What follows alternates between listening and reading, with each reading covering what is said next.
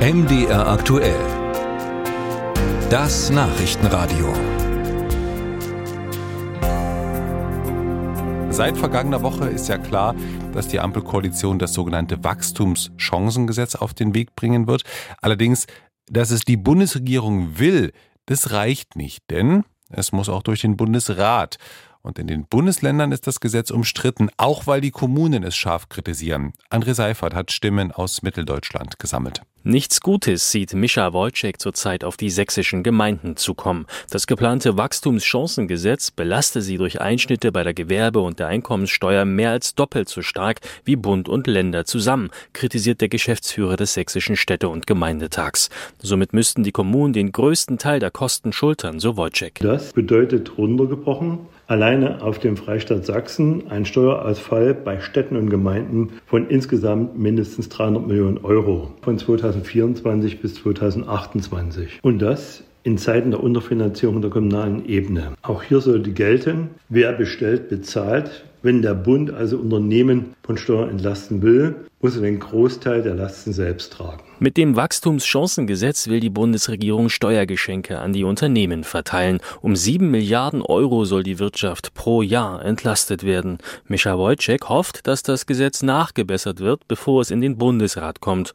Die Hoffnung kann er sich machen, denn im Bundesrat haben bereits Thüringens linker Ministerpräsident Ramelow und der Bremer SPD-Bürgermeister Bovenschulte ihre Ablehnung angekündigt und ebenfalls Nachbesserungen verlangt.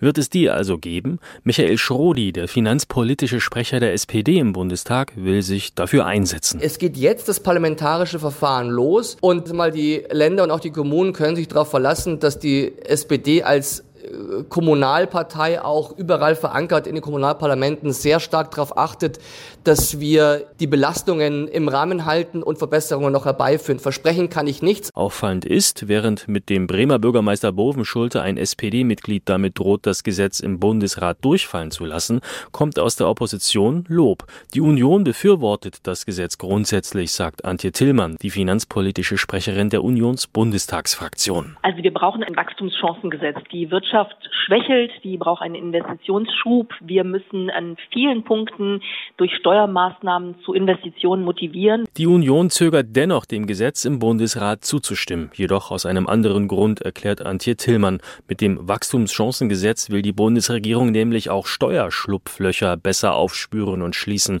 Unternehmen, die das Steuerrecht allzu kreativ anwenden, um Steuern zu sparen, sollen verpflichtet werden, das zu melden. Antje Tillmann kritisiert dabei den enormen Aufwand, der hinter dieser sogenannten Meldepflicht für Steuergestaltung stecke. Also immer dann, wenn ich das Steuergesetz anwende und vielleicht auch weiter auslege, muss ich das dem Bundeszentralamt für Steuern melden. Das ist sowohl für die Länder für die Finanzbehörden, aber auch für die Bürgerinnen und Bürger und die Unternehmen ein solcher zusätzlicher bürokratischer Aufwand, dass wir nicht erkennen können, dass das in der jetzigen Situation tatsächlich sinnvoll ist. Und daran werden wir dann auch die Frage hängen, ob wir dem Gesetz insgesamt zustimmen. Im November soll das Gesetz in den Bundestag und im Dezember in den Bundesrat. Bis dahin bleibt der Bundesregierung also noch Zeit, um die Kommunen und Länder zufriedenzustellen.